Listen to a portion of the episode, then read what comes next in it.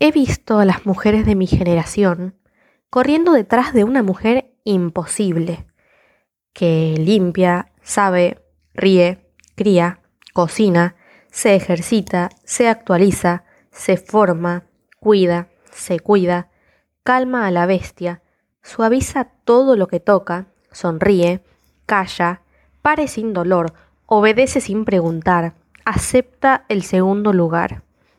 Esa mujer imposible que le sonríe desde la pantalla. Esa mujer imposible que le inculcaron desde pequeña con cada cuento y cada canción. Las he visto cansarse, hartarse, las he visto solas en el baldío de las pantallas, desesperadas en la ambulancia del trabajo precarizado, cosificadas en la maquinaria implacable de los estereotipos, desahuciadas en el vacío de las relaciones descartables.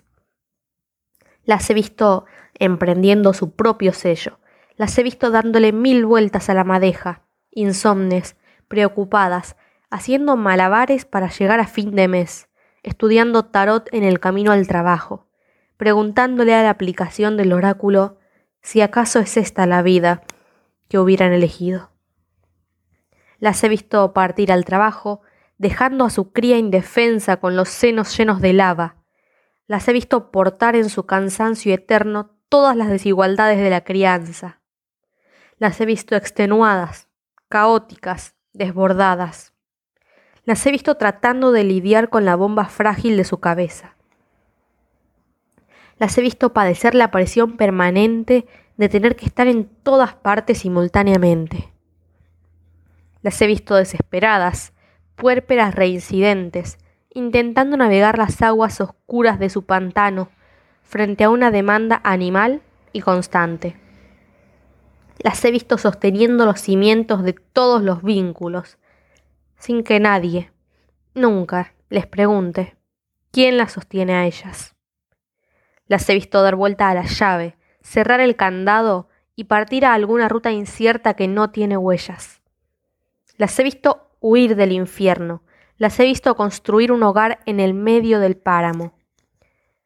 Las he visto desgarradas y desterradas por no pactar con la complicidad de su propio martirio. Las he visto atravesar la soledad que sus abuelas hubiesen preferido.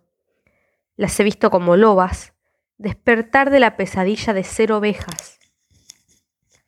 Las he visto salir, gritar, llorar, probar, maldecir, pelear, preguntar, marchar, exigir. Las he visto como chispas encendidas buscándose en el aire las unas a las otras para poder encender la pira, para que ardan definitivamente los mandatos y los patrones sobre sus cuerpos, sus cabezas, sus vidas. Las he visto encontrándose, tocándose, abrazándose, poniendo en palabras, en canciones, en danzas, toda la angustia de siglos que ya no quieren cargar. Las he visto tejiendo redes, tendiendo puentes, armando manadas. Las he visto buscando precisar el origen de la herida de su carencia. Las he visto homenajeando la vida, los ritos, los ciclos. Las he visto defender como leonas feroces su cría, su manada, y también el derecho a perseguir la magia.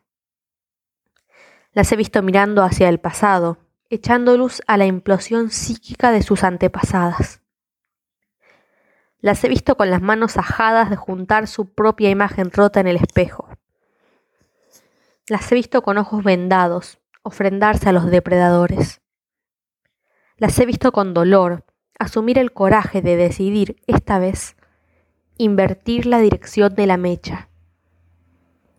Las he visto buscando en su sangre algún rito que les devuelva la sabiduría y les despeje la niebla de tanta confusión. Las he visto tapándose el tatuaje de lo que hasta ayer les parecía lo certero y verdadero. Las he visto intentando y renunciando. Las he visto probando y esperando. Las he visto culparse y enfermarse. Las he visto pareciéndose y diferenciándose. Las he visto yéndose y quedándose. Las he visto transmutar y trascender. Las he visto creyendo y las he visto desilusionarse. Las he visto caerse y levantarse una y mil veces. Pero nunca, jamás las he visto rendirse.